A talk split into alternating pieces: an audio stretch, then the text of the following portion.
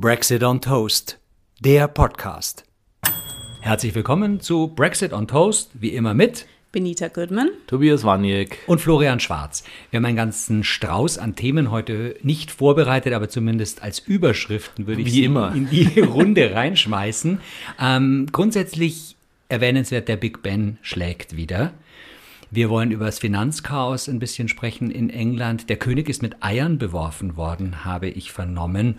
Und äh, Dominic Raab, der Vize- und Justizminister, ist als Verbrennungsanlage bezeichnet worden. Das sind alles so aufgeschnappte Dinge, die ich in den letzten acht Minuten in der Vorbereitung aus diesem Internet gezogen habe. Aber so lange hast du dich grundsätzlich ja noch nie vorbereitet. Nee. ist die Sensation eigentlich, äh, Benita, dass äh, Rishi Sunak noch im Amt ist. Es, ja, es ist wirklich toll, dass der noch im Amt ist. Ich weiß gar nicht, ich habe schon wieder verdrängt, seit wann er eigentlich im Amt ist, aber ich glaube, es ist so Mitte Oktober ungefähr. Ja, circa.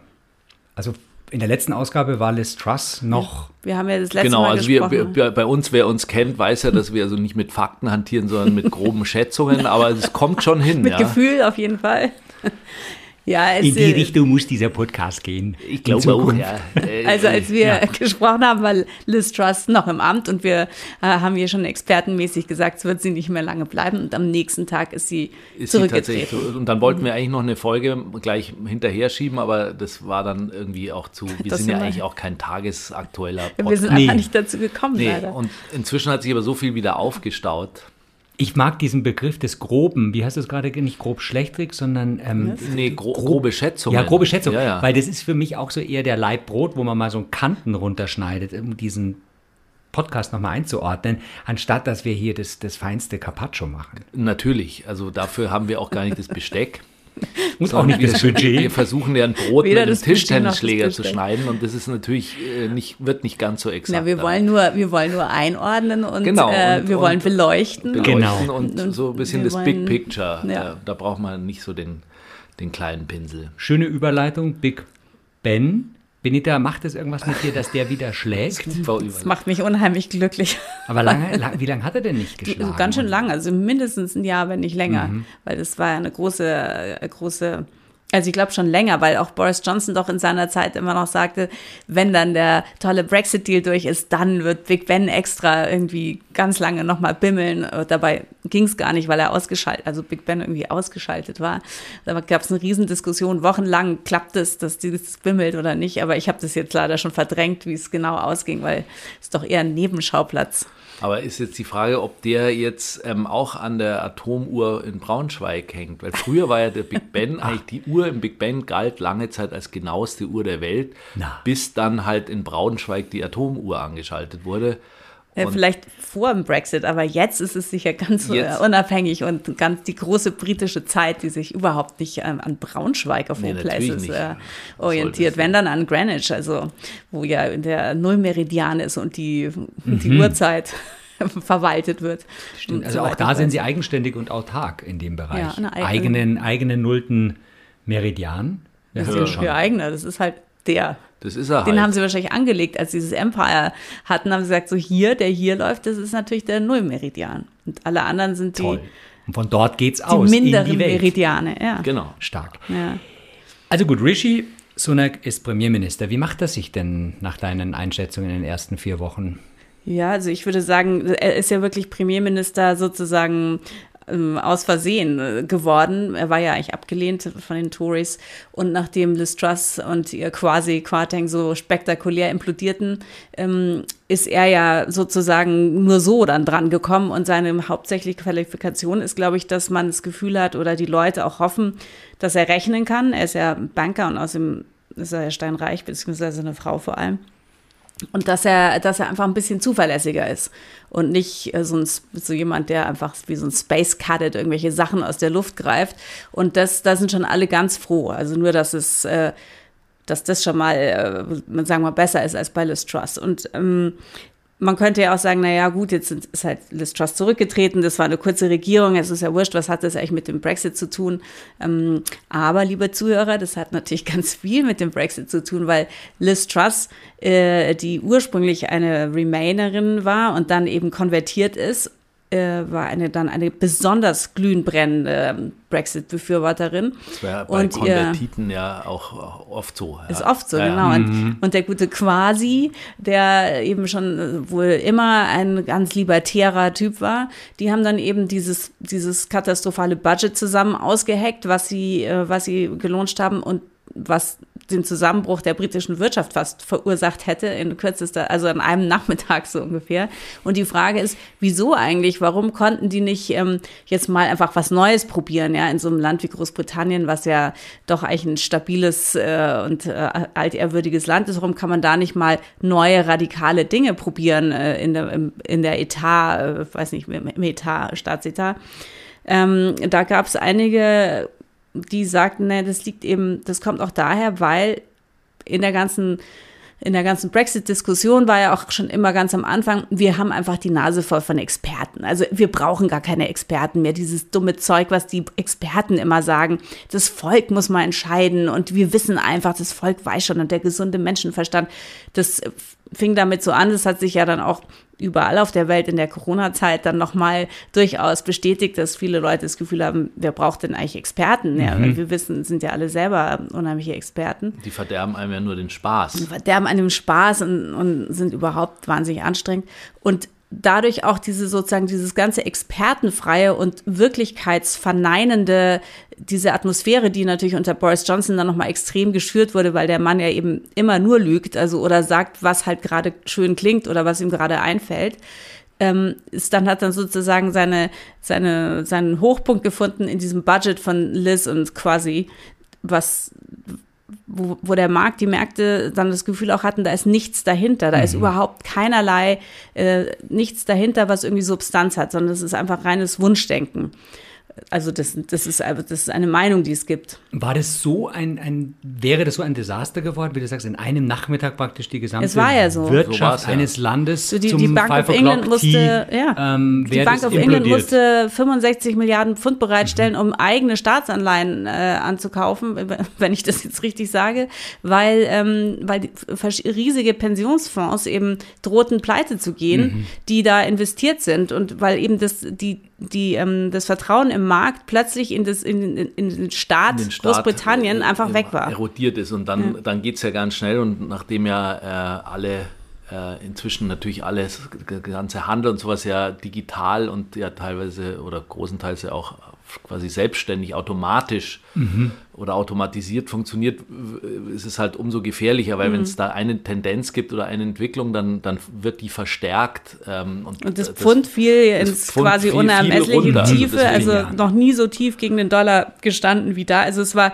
war unheimlich, äh, unheimlich ähm, kritisch und dann ein paar Tage später hat äh, Liz Truss gesagt, okay, wir nehmen diese Spitzensteuer von 45 Prozent auf 40 Karten, das nehmen wir zurück, und, um zu versuchen, da die Märkte zu stabilisieren. Es hat aber alles überhaupt nichts funktioniert. Und letztendlich, und dann hat sie den quasi noch rausgeschmissen. Ähm, das ist auch besonders bezaubernd, weil gesagt, ich kann ja, ich habe ja mit dem Budget gar nichts zu tun, das hat der quasi ganz allein gemacht. Und dann hat sie und, den rausgeschmissen, aber ja. am nächsten Tag musste sie selber gehen. Und Jeremy Hunt soll das Ganze jetzt als Finanzminister ins Lot bringen. Gelingt es denn, weil wir hatten im Vorgespräch gesagt, dass du sagst, ja, vielleicht Spaß ist halber, aber selbst der Toast ist gefährdet bei einigen Haushalten, ja, sich den noch tatsächlich äh, leisten zu können, gefährdet. geschweige denn die Energiekosten fürs Toasten. Ja, das ist allerdings wirklich bittere, eine bittere Wahrheit. Äh, Jeremy Hunt ist ja noch von Liz Truss ernannt worden und Jeremy Hunt ist so eine komische Figur, der, ähm, der war eben schon unter Cameron Minister und er war, glaube ich, Gesundheitsminister lange Zeit und da ist er nicht besonders gut äh, beleumundet, wobei das in England immer ein schwieriger Posten ist. Und der war an sich ein Remainer. Wo, und also sobald er als äh, Schatzkanzler ernannt wurde, war also Riesengeschrei bei unserem Freund, wir erinnern uns, Nigel Farage, von dem man lange wenig gehört hat, angenehmerweise ähm, als Jeremy Hunt als Schatzkanzler eingesetzt wurde, kam Herr Farage plötzlich auf Twitter aus seinen Löchern hervor und schrie rum und es sei, das sei ein Remainer-Coup.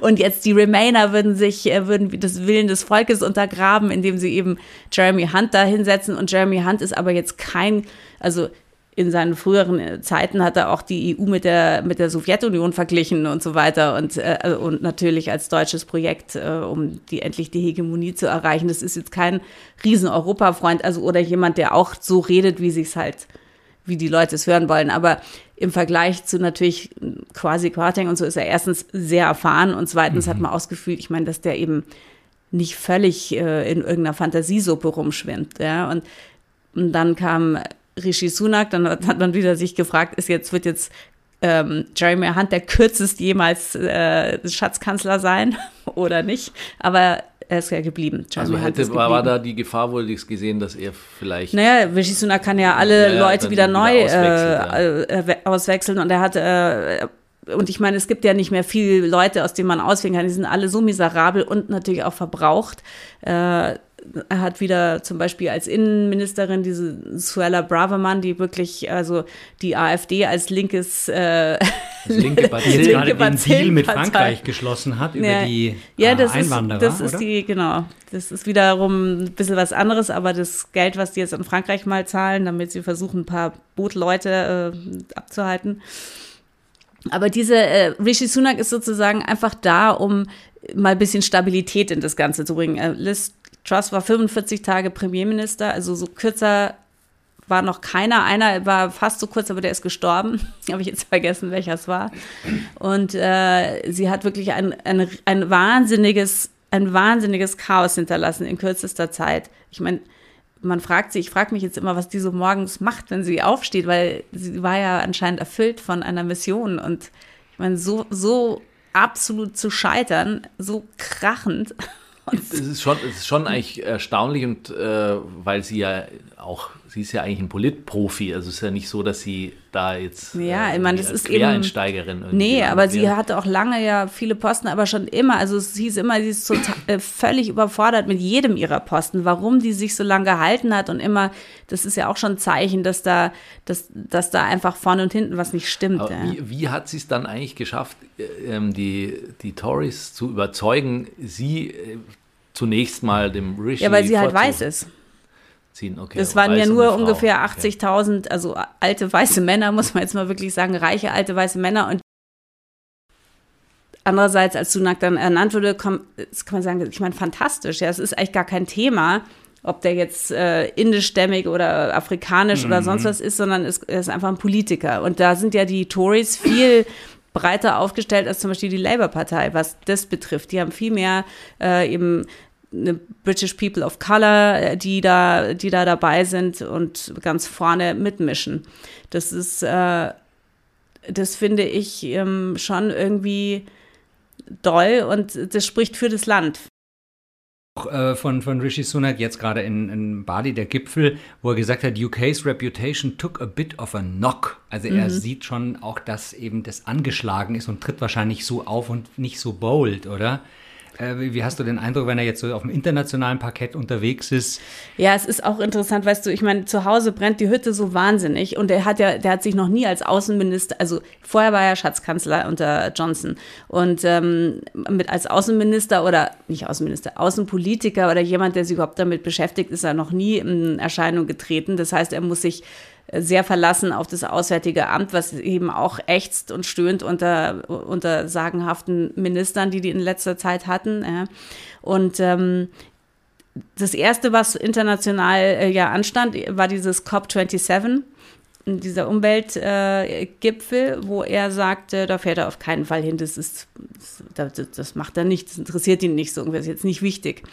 Und das äh, war, war nicht so gut eigentlich. Also da merkt man, er hat auch, er hört nicht, was die Leute, das ist so ein Thema, die Umwelt ist so ein Thema und selbst wenn er recht hat, das ist nur ein Talking-Shop und da wird nur irgendwie rumdiskutiert und äh, das bringt doch gar nichts. Das ist trotzdem wichtig äh, aus der Symbolik heraus und da, nachdem er sagte, er fährt nicht, hat dann ähm, Buckingham Palace unter King Charles, der ja ein großer Umweltfreund ist, hat dann ähm, ein Statement äh, veröffentlicht. Also der, der König lädt ein, anlässlich des COP27 ja.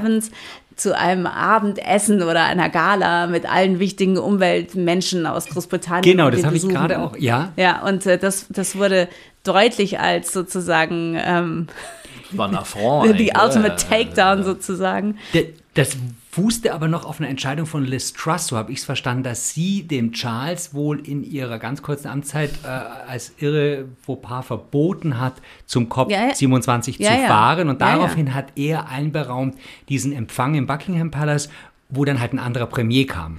Ja. Aber es war eine Riesenklatsche und Ohrfeige für die Regierung. Ja, auf jeden Fall. Ähm, ja. Der Liz Truss hat ja eben genau zu Charles gesagt, er darf nirgendwo hinfahren und das ist nicht so, ist auch nicht so gut angekommen, wahrscheinlich weder im Palast noch bei Nee. vielen Engländern auch. Obwohl Charles ja umstritten ist und auch ja, wie du vorher sagtest, Ja, mit Eiern. was war denn da? Das ist ja ist jetzt nur Helmut Kohl widerfahren. Ja, nee, der das- bei dem war es auch ein Ei. Bei Helmut Kohl. Äh, ja, das Ja, war ja. unter anderem auch ein Ei, ja. Der Eierwurf von Bad Godesberg. Oder weiß ich Nee, nicht, das von, war- ja. war- Aber jetzt eben, äh, wurde er denn besudelt?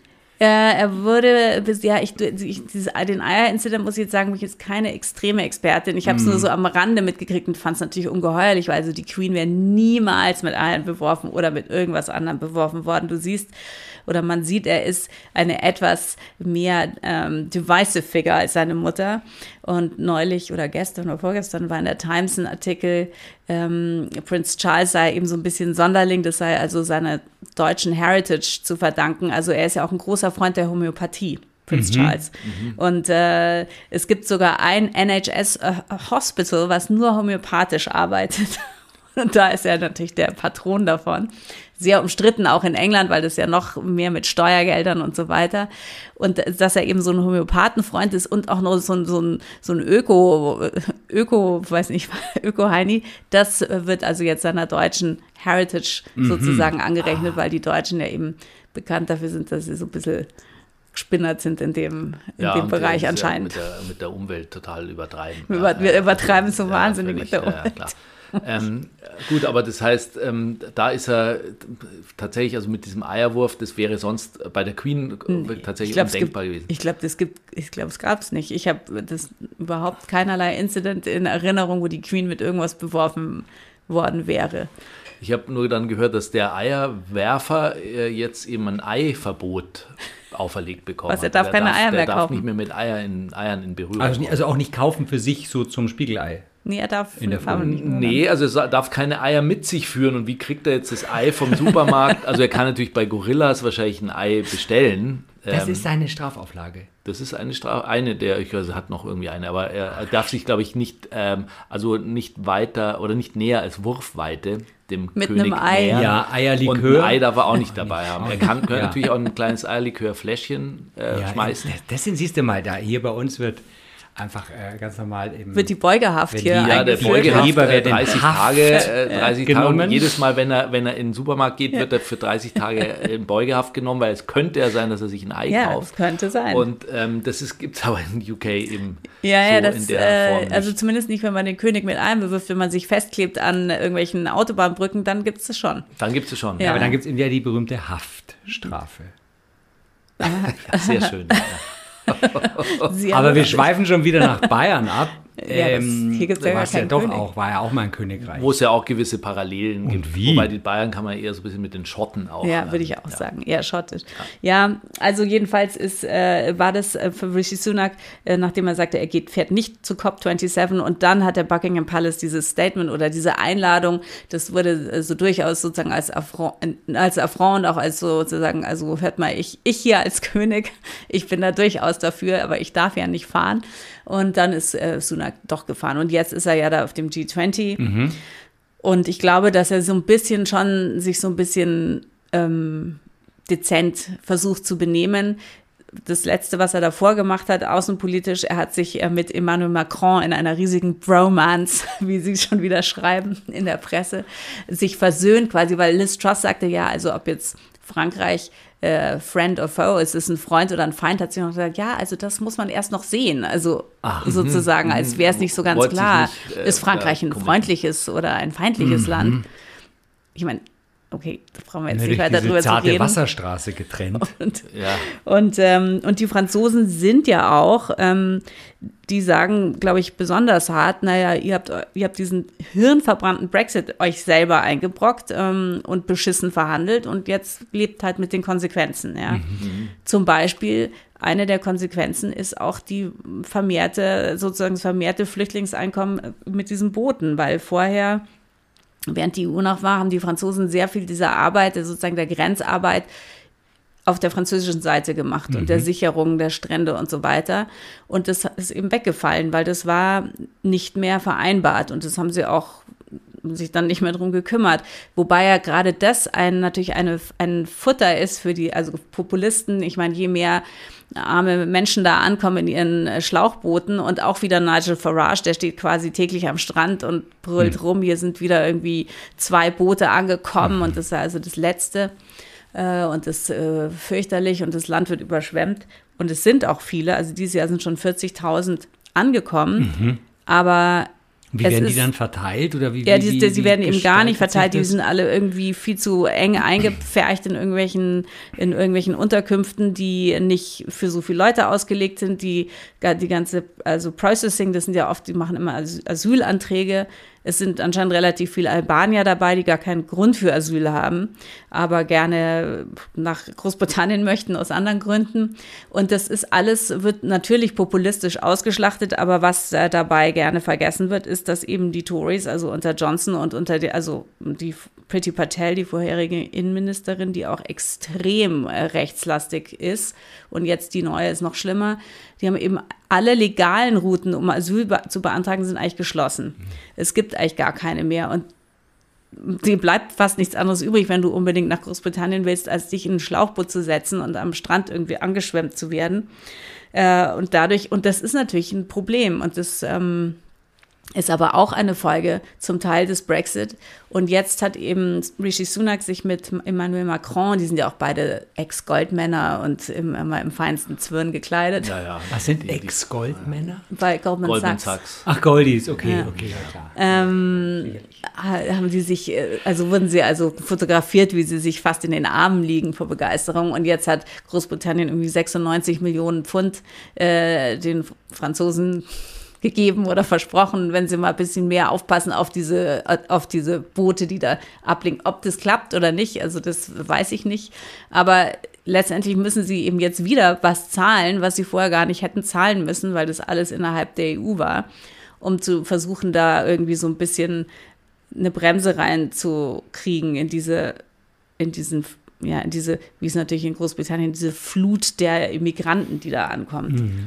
Aber ist es denn, äh, gibt es da jetzt irgendwie eine Idee, wahrscheinlich eher nicht, wie man damit auch weiter in Zukunft umgeht, weil auf der anderen Seite gibt es ja den, wie wir ja auch wissen, den Arbeitskräftemangel, gerade ja auch in äh, Berufen, wo, wofür du jetzt nicht irgendwie ein Masterstudium ja. brauchst. Ähm, und da, da, könnte man ja auch das, das irgendwie in positive Kanäle lenken dieses. Ja, ja, absolut. Ich meine, das ist ein, das ist, äh, das ist ein Riesenproblem und das hat auch schon, glaube ich, äh, sogar Liz Truss irgendwie äh, dann mm, benannt, dass eben der, der Fachkräftemangel oder dass man viel mehr Arbeitskräfte braucht, um eben, weil die, die haben ja eben kein, überhaupt kein Wachstum in England, schon lange, ja, also lange Zeit und wir haben alle jetzt ja keinen, keinen wahnsinnig tollen Wachstum, aber es ist einfach deutlich, dass der Brexit sich da sehr negativ auswirkt. Und ähm, diese ganze Diskussion, also nachdem Liz Truss weg war und Liz und quasi Quateng hat sich dann wieder so ein bisschen sowas aufgebrochen, dass das Thema Brexit nicht mehr völlig unter den Teppich äh, mhm. gekehrt ist, sondern dass eben einige Kommentatoren dann auch natürlich die vorher wild pro Brexit waren und immer wahrscheinlich noch sind, zu sagen, wir müssen irgendwie einen Weg finden, wo soll, wo, wo soll denn der, das Wachstum herkommen? Ja, wenn deine Bevölkerung an sich auch dort immer älter wird und äh, nicht ja, unbedingt schrumpft, schrumpft von ja. selber, aber sie es wird nicht nicht wirklich größer, wenn du äh, dich vom größten Markt abgeschnitten hast, komplett und auch eigentlich nichts mehr wirklich herstellst, wo soll denn, wo soll es herkommen, ja? Und auch der Finanzmarkt, der eben so wahnsinnig wichtig ist für Großbritannien ja schon ganz lange, der ist zwar nicht überhaupt nicht zusammengebrochen, aber es sind schon viele abgewandert, zumindest Teile abgewandert mhm. in die EU wieder. Und das, das, wo soll es herkommen? Und dann ist eben die Frage, du brauchst mehr, du brauchst mehr Leute. Äh, die Inder, mit denen die, die Briten ja unbedingt ein, natürlich ein Handelsabkommen ähm, abschließen wollen, die sagen ja sehr gerne, aber dafür müsst ihr also so und so viele Inder müssen jedes Jahr Visa kriegen, um bei euch zu leben und so weiter. Und das kann man dann auch nicht den Leuten verkaufen, weil ja gerade die Immigrationsangst, die Angst vom Fremden benutzt wurde, auch um das Brexit-Referendum ja. zu beeinflussen. Ja. Aber wären das dann nicht vielleicht sogar gut qualifizierte äh, Menschen, die das dann reinkommen? Und gerade so ein Land wie England, wie ja wir hier mhm. auch, äh, fast jedes EU-Land oder glaube ich alle Fachkräfte brauchen, ja, aber das ist natürlich, weißt du, can you pick and choose your immigrants? Also, weil das, das ist wie Australien sozusagen oder so ein Point-Based System. Also, du bist da Studierter und so und du kannst mhm. dann kannst du kommen, aber bist du kein Studierter, musst du draußen bleiben. Das sind so, äh, und das funktioniert eben auch nur bedingt, weil ähm, Leute, die sehr gut qualifiziert sind, haben ja, die können ja theoretisch überall hingehen. Also vor allem, wenn sie irgendwie rechnen können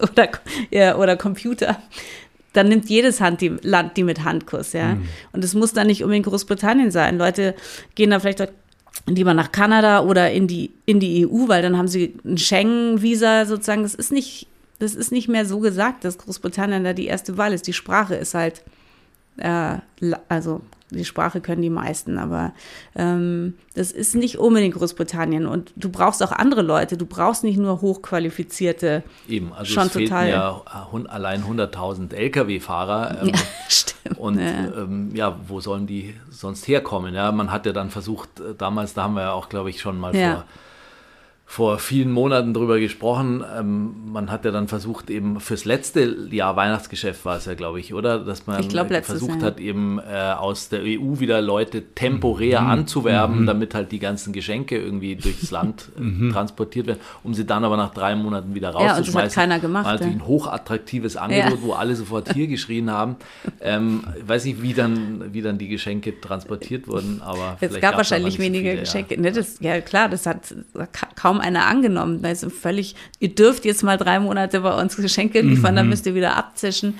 Das, äh, also das ist alles so eine, in so einer komischen Unwirklichkeit und währenddessen ähm, ist ja in England wie überall, aber die Inflation galoppiert so vor sich hin, äh, die Lebenshaltungskosten steigen extrem, die Löhne, die echten Löhne sinken ständig, ja, die werden über, es ist überhaupt keinerlei, äh, die Leute werden einfach immer ärmer. Mhm. Und, und es ist, man merkt es jetzt, also also zumindest was man liest, sozusagen, die Leute merken es einfach jetzt. Und das, und ich meine, wir werden alle ärmer, wir haben alle Inflation, aber es ist einfach nicht so extrem wie dort. Und da, es gibt zu wenig äh, Rangierfähigkeit, weil eben du hast die Europa abgeschnitten. Die, die Amerikaner sagen, mit uns gibt es hier gar nichts, bis ihr nicht Nordirland äh, ordentlich gelöst hat. Und wir wissen ja durch unsere Diskussion, die Lösung für Nordirland gibt es nicht, nicht mit einem harten Brexit.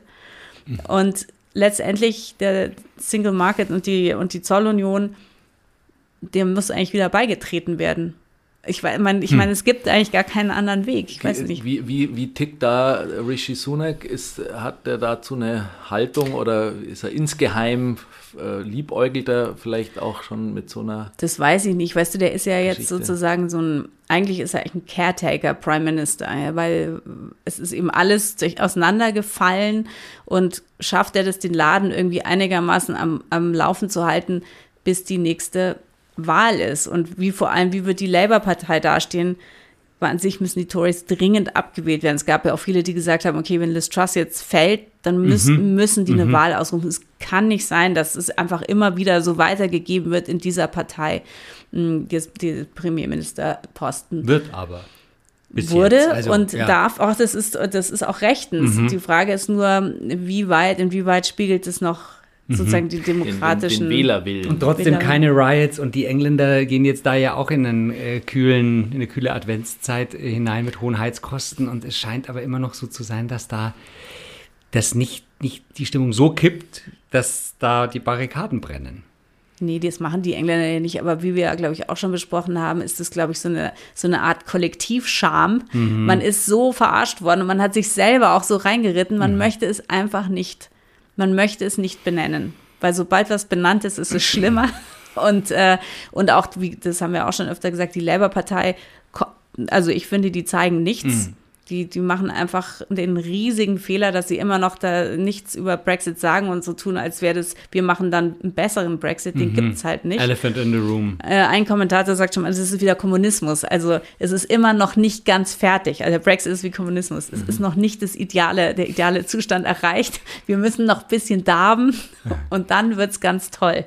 Ob das, äh, ob das jemals so wird, können wir dann nächstes Mal besprechen. Das machen wir ja selten, dass Sie auf andere Medien hinweisen, weil viele ja auch bei uns äh, reinschauen und reinhören. Aber wir dürfen an der Stelle mal die Financial Times erwähnen, die eine, wie du sagst, ganz sehenswerte Dokumentation gemacht hat, Brexit Impact, also ja, in die Richtung. So, das ist nur so ähm, sieben, kann man mal reingucken, Minuten genau, einfach nochmal auf die Einordnung auf YouTube.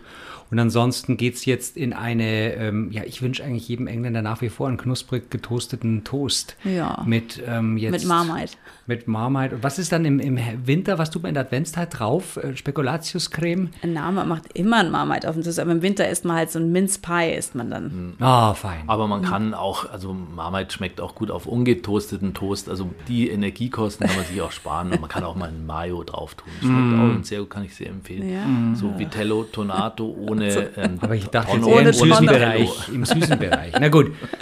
Ähm, ja, schön. Toll. Danke fürs Zuhören. Benita, danke fürs Erklären. Ja, Tobi, danke fürs Fragen stellen. Äh, ja, und äh, dir natürlich auch danke für das ganze Zusammenhalten und wie immer mit gesundem Halbwissen ja. zu unterfüttern. Genau, gehen wir grobstollig hier raus. Äh, ja, Dresdner Grobstollen. Also, bis bald. Bis bald. Brexit on Toast ist eine Produktion von Plattform Holzstraße.